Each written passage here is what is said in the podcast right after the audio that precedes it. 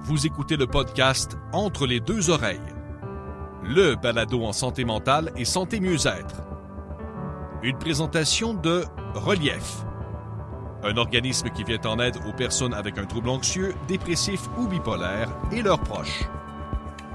Relief, le chemin de la santé mentale. Voici vos animateurs. Ils sont tous les deux des visages de la santé mentale et les deux principaux collaborateurs du blog Entre les deux oreilles. Martin Binette et Lydia Mignot. Bonne écoute. Bonjour tout le monde, j'espère que vous allez bien. Martin Binette au micro. Bienvenue à ce quatrième épisode de la saison 1 du balado en santé mentale entre les deux oreilles. Cette semaine, je reçois une invitée que j'admire beaucoup. Vous la connaissez probablement comme étant une grande pianiste de renom, une auteure, une compositrice. J'ai eu la chance de la rencontrer à plusieurs reprises dans le passé et à chaque fois j'ai été impressionné par son niveau d'engagement par rapport à la santé mentale. Elle est tellement passionnée par la santé mentale qu'elle a décidé d'en faire une carrière. En fait, elle a décidé de retourner aux études et de devenir psychologue. Elle a aussi eu une année assez extraordinaire parce qu'elle a eu un deuxième enfant, elle a une belle carrière, elle a fait plusieurs projets. Et quand je lui ai demandé si elle était disponible pour une entrevue, elle a dit oui tout de suite à mon grand bonheur.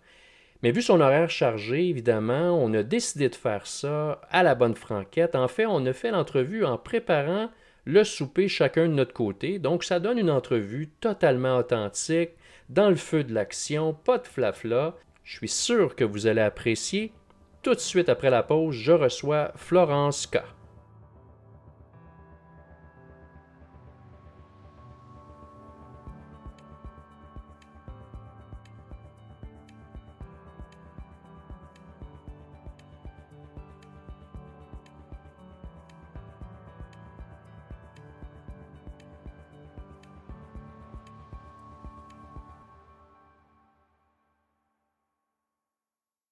Bonjour Florence.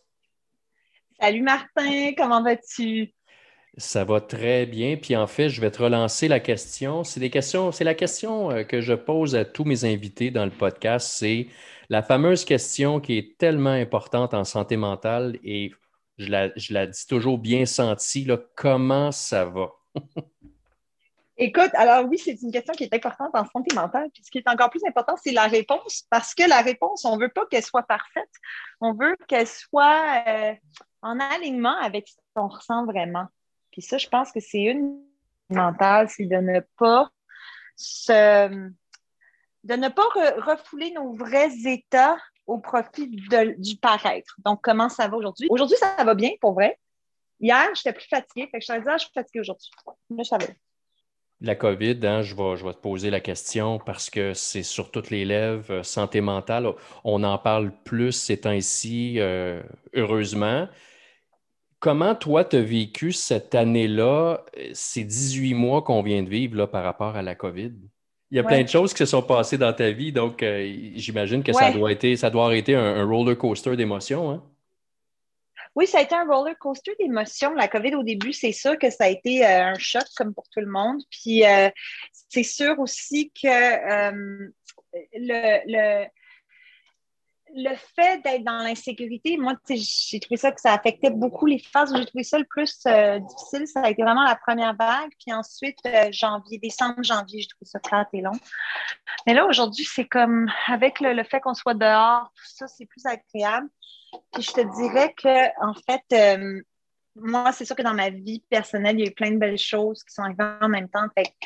ça a été un, gros euh, contre-ballant, en fait, à la COVID. Un gros plus dans un temps où c'est moins, fait ma vie perso, je vais, te poser une excellente question. C'est que, et moi, ça, ça pas ça m'étonne, ça m'impressionne, c'est que euh, tu as euh, tu es, retourné aux études récemment, donc tu as décidé de, de, te lancer dans un super beau projet d'études qui est euh, autour de la psycho. Donc, moi, je te, je te pose la question, qu'est-ce qui t'a amené à décider de, je dirais, de, de cumuler vraiment une mission de vie parce que ça fait plusieurs années que tu parles et tu milites en faveur euh, de la santé mentale. Et là, de dire, ben, je vais, je vais euh, extensionner ça ou je vais aller du côté de la pratique. Qu'est-ce qui t'a amené à cette réflexion-là?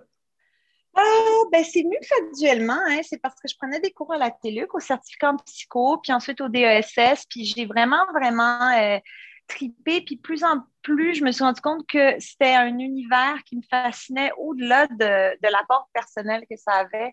C'est-à-dire que moi aussi, je voulais participer à la compréhension, à la clinique, je voulais participer à la recherche, je voulais découvrir euh, comment je pouvais contribuer aussi à, à, ça au niveau professionnel. Puis, parce que je donnais beaucoup de conférences, puis je trouvais que j'avais pas toutes les réponses non plus. Je voulais pas commencer à pratiquer un peu comme dans la psychopop. Pour moi, je voulais pas être une imposteur. C'est pour ça que j'ai décidé de retourner aux études aussi, puis de continuer pour pouvoir donner, offrir de plus en plus de vraies réponses, puis de vraies explications aux gens. Comment tu trouves ça, la psycho? Est-ce que c'est une, euh, une, matière qui, j'imagine, qui doit te passionner, mais en même temps, d'aller dans le, dans le creux, dans, le, dans la théorie, euh, j'imagine que ça doit être assez stimulant, ça doit être assez euh, enrichissant? Oui, vraiment, j'adore vraiment ça. Puis c'est que c'est tellement un domaine vaste avec tellement de différentes spécialités. C'est un cours sur, euh, par exemple, la neuropsychologie, après c'est un cours sur l'attachement quand t'es enfant, un cours sur euh, le, l'apprentissage, un cours sur euh, la psychologie légale, un autre sur la condition de la musique. Tu sais, c'est, tellement vaste que tu peux pas t'ennuyer, là. Puis je ne peux pas passer à côté de la question à l'effet que, évidemment, tu es musicienne, tu fais, tu as une super belle carrière de plusieurs années. Crois-tu que la psycho euh, va être euh, un nouveau champ d'expertise que tu vas vouloir te, dédier à temps plein ou tu vas faire le cumul des deux? As-tu pensé à, ce que tu désirais faire dans, les prochains mois, dans les prochaines années? Bien, j'aurais pas le choix si jamais euh, je rentre au doc. J'en ai pour six ans.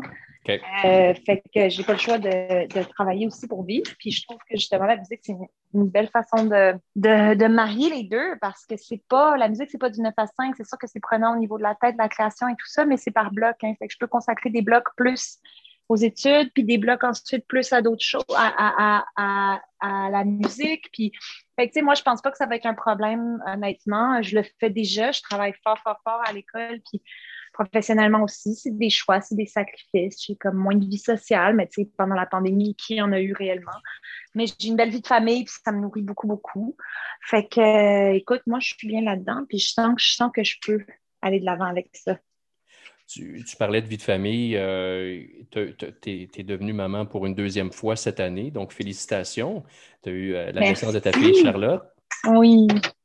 Tu vois, moi, quand, euh, si tu permets un parallèle avec, avec moi-même, c'est que, euh, évidemment, tu le sais, on en a déjà parlé, moi, je vis avec une maladie mentale depuis l'âge de 19 ans. Et une de mes grandes craintes que j'avais, Florence, c'était ce que j'appellerais la, fameuse transmission potentielle de ma maladie, c'est comme ça que je le vois, là, à mes enfants. Mm-hmm. Euh, mm-hmm. et, je te pose la question, c'est-tu quelque chose qui t'a effleuré ou qui t'effleure encore par rapport à toi, ce que tu as vécu, et peut-être éventuellement de dire, ben, je ne voudrais pas ou j'ai peur que, ça, que mes enfants soient affectés par ce que j'ai vécu? Ben, c'est parce que, tu sais, c'est biopsychosocial. Hein? Fait que oui, il y a une partie, c'est sûr, qui est dans la génétique, dans la physiologie, mais je veux dire, il y a combien de gens dont les parents ne vivaient pas avec un trouble de santé mentale qui en ont développé un. Mm. Je veux dire, euh, l'affaire, c'est qu'on peut rattraper aussi par l'environnement. L'environnement joue un grand, grand rôle aussi dans le développement d'un mm. trouble, euh, d'une psychopathologie dans le futur aussi. Fait qu'on peut faire de la prévention aussi avec la thérapie, être plus à l'affût des signes de nos enfants, leur procurer un environnement sécurisant, parler aussi de leurs émotions, leur apprendre à déceler justement des signaux d'alarme, être très ouvert à ce sujet-là pour qu'ils aient pas peur d'en parler quand ça va pas. Euh, bien les entourer, puis s'il y a quelque chose qui ne va pas tout de suite, euh, regarder c'est quoi les moyens qu'on peut prendre. Je c'est pas garanti à 100% qu'il y ait une transmission génétique. Tu sais. Des fois, on parle. Euh, puis c'est même pas une science exacte non plus. Là. Oui, c'est une science exacte, mais on ne peut pas tous accéder à un test ADN qui va aller chercher les gènes justement responsables de la production de sérotonine et de dopamine. Fait que il y a comme vraiment un, moi, avant d'étudier ça, oui, ça m'angoissait, mais une fois que j'ai commencé à mieux comprendre comment ça fonctionnait, jamais je me serais empêchée. C'est comme dire j'ai eu un cancer, je veux pas d'enfant parce que j'ai déjà eu un cancer. Oui, il y a de la transmission génétique, mais il y a d'autres choses. Tu euh, as, donné naissance cette année, donc euh, tout récemment. Évidemment, c'est une grossesse qui est survenue pendant la pandémie. Encore une fois, moi, je me rappelle, mon garçon est né en janvier 2002, donc c'est quelques semaines, quelques mois après le 11 septembre. C'était une grossesse qu'on a vécue avec ma conjointe à l'époque pendant le 11 septembre, qui a été un traumatisme hein, pour tout le monde. La COVID aussi est un traumatisme. Comment toi, tu as vécu ça dans, un, dans, la grossesse et vivre ce traumatisme-là euh, et de gérer tous les changements et l'anxiété derrière la COVID?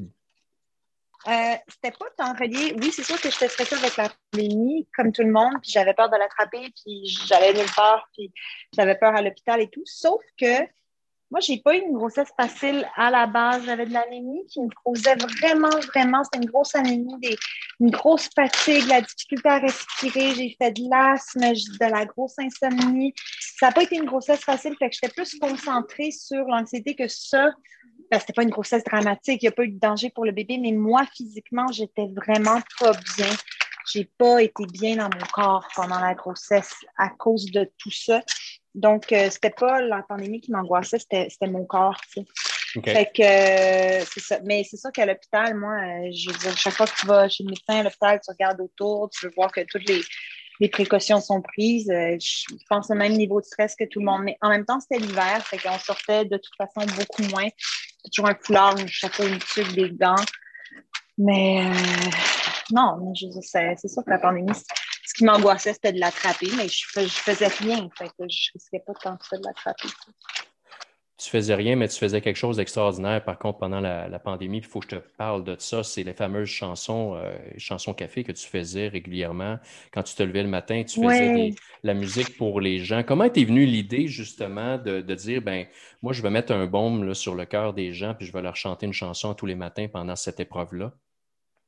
Ben, c'est arrivé un peu comme pas dans cette intention-là nécessairement. C'est-à-dire que j'ai comme juste fait une tourne un matin, comme ça, en me disant, ah, chanter une tourne, ça va faire du bien. Puis ça a tellement pogné que là, puis le monde a tellement écrit pour me dire que ça leur faisait du bien que j'ai commencé à le faire. moi, ça m'a fait du bien parce qu'on s'entend que, je devais avoir une tournée, je devais avoir euh, plein d'affaires qui se passaient. Puis là, je me retrouve du jour au lendemain chez moi. Euh, mon album est mort à cause, je peux pas faire de promotion, je peux pas mm. partir en tournée, tout ça.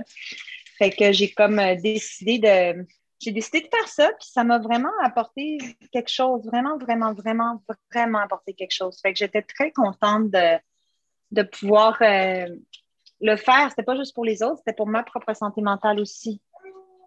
Et je vois que tu as décidé de, poursuivre l'aventure par rapport à, ces chansons-là pour, euh, pour Relief. Hein? Euh, tu es porte-parole de Relief depuis, depuis plusieurs années juste pour nos auditeurs, comment tu es venu, comment, comment Relief t'a approché, anciennement Revive évidemment, comment ils t'ont approché justement pour être porte-parole pour, euh, pour la santé mentale et l'organisation de l'organisation? Ben, en fait, je travaille euh, avec eux euh, aussi en tant qu'intervenante bénévole.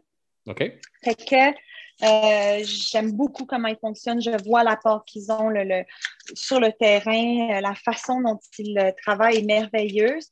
Puis ça allait comme de soi, tu sais, que, que, je fasse ça avec eux. Mais là, ce qu'on a décidé, c'est qu'on s'est rendu compte que en ce moment, les gens étaient, euh, à cause du déconfinement et tout, c'était peut-être pas le meilleur timing pour faire euh, la campagne. Fait qu'on la remet autour de la journée mondiale de la santé mentale le 10 octobre. Fait que ça va être plus de circonstances que pendant que tout le monde commence déjà à aller sur des terrasses et que on est dans la lumière, puis on a moins besoin de ça. Ben, on n'a pas moins besoin de soins sentimentaux, mais au niveau des chansons café et tout ça.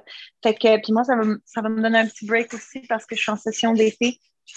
Puis, euh, c'est ça, je travaille fort. Fait que je, je vais, euh, on va remettre ça à l'automne, mais je continue justement à participer avec Relief à toutes sortes de choses et à travailler comme intervenante chez eux parlant d'automne, euh, Florence, euh, évidemment, on est en déconfinement actuellement. On, semble se sortir de cette crise-là.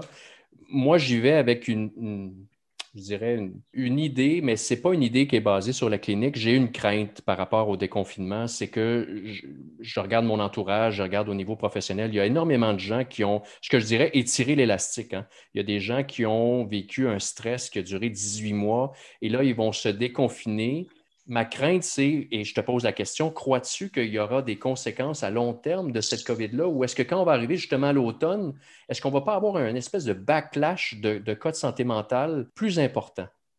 Euh, moi, je pense qu'il y a plusieurs variables qui entrent là-dedans.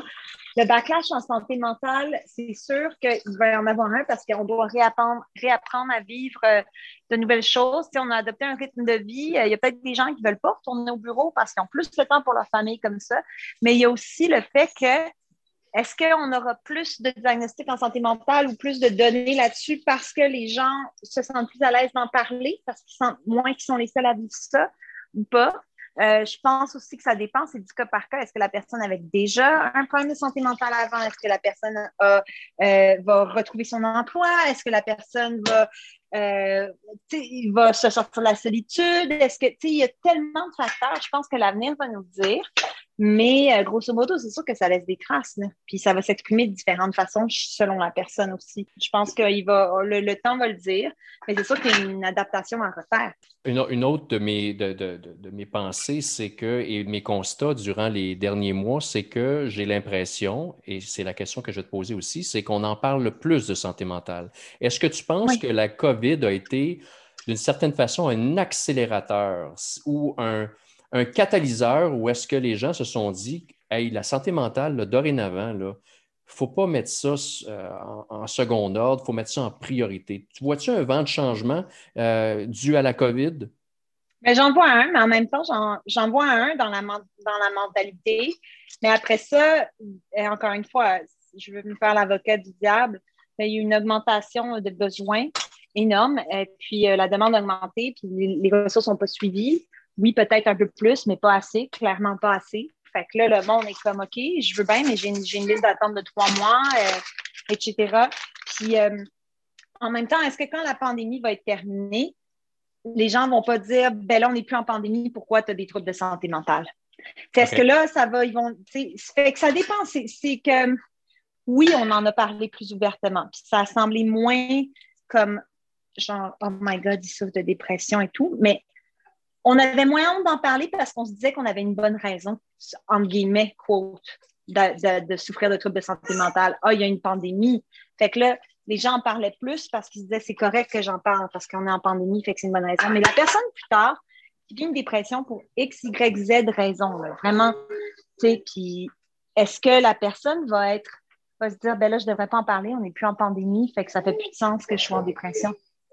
Fait que, encore une fois, l'avenir nous le dira. Puis c'est tellement, c'est tellement de questions avec des réponses euh, qui varient, des réponses euh, de cas par cas, des réponses aussi de comment le gouvernement va. Est-ce qu'ils vont miser sur rebâtir l'économie avant de rebâtir ça? Est-ce qu'ils vont retirer des, ressources parce qu'ils vont dire, ben la pandémie est finie? Reste à voir. Écoute, Florence, j'ai juste en dernier mot à, te remercier pour ton temps. Je pense que ça a été euh, une super belle entrevue. Euh, c'est euh, la deuxième entrevue que tu nous donnes hein, avec entre tes deux oreilles. Donc, j'aimerais beaucoup te remercier pour ton support et surtout pour ton temps. J'apprécie beaucoup. Ben, ça me fait vraiment plaisir. C'est toujours un plaisir de parler de ça. Puis, n'hésite pas. Parfait. Merci, Florence. Merci, Martin. À la prochaine.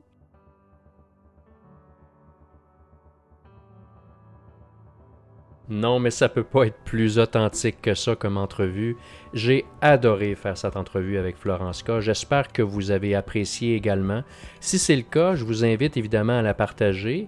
Vous pouvez également vous abonner si ce n'est pas déjà fait à notre podcast Entre les deux oreilles. Vous pouvez le faire sur les nombreuses plateformes, que ce soit Apple, que ce soit Spotify et les dizaines d'autres qui existent. On vous invite également à venir nous voir sur les réseaux sociaux, notre page Facebook, Twitter, Instagram et LinkedIn. Venez nous voir sur notre page web www.entrelesdeuxoreilles.ca. N'hésitez pas à nous écrire également si vous avez des questions, si vous avez des commentaires, si vous avez également des suggestions d'invités, et même si ça vous tente vous-même de participer au podcast, faites-nous signe, ça nous fera plaisir de discuter avec vous. Donc j'espère que vous avez apprécié ce quatrième épisode de la saison 1 du balado Entre les deux oreilles. Comme mot de la fin, j'aimerais remercier encore Florence K pour sa disponibilité, son ouverture et surtout cette grande implication qu'elle a depuis de nombreuses années en santé mentale. Et nous, on se revoit pour le prochain épisode très bientôt. À la prochaine.